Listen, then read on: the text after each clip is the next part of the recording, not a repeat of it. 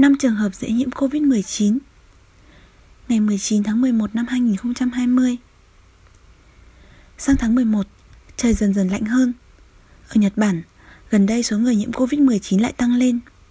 Mỗi ngày có trên 1.000 ca nhiễm mới. Vậy khi nào thì mọi người dễ bị nhiễm bệnh? Trước đây chúng ta được nói rằng cần phải tránh ba mật. Ba mật là viết tắt của một Việc ở trong phòng không có không khí lưu thông. 2. Nơi tập trung đông người 3. Ở gần và nói chuyện gần với người khác Các chuyên gia Nhật Bản đã quan sát những trường hợp lây nhiễm từ trước đến nay và đưa ra 5 trường hợp có tỷ lệ nhiễm cao. Trường hợp 1. Vừa uống rượu vừa dùng bữa. Khi uống rượu vào, chúng ta dễ dàng quên mất việc cần phải chú ý phòng bệnh. Trường hợp 2.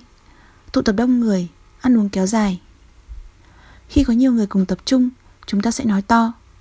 Khi ăn, lượng nước bọt tăng lên và dễ bắn ra xung quanh hơn. Trường hợp 3. Nói chuyện khi không đeo khẩu trang.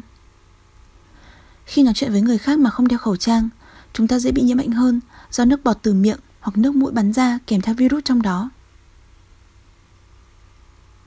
Trường hợp 4. Sống chung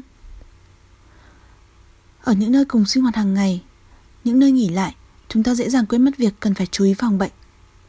Đặc biệt là ở những nơi chật hẹp nhiều người cùng nhau sinh sống, hay như ký túc xá sinh viên, những nơi hoạt động tập thể là những nơi có nhiều trường hợp nhiễm bệnh.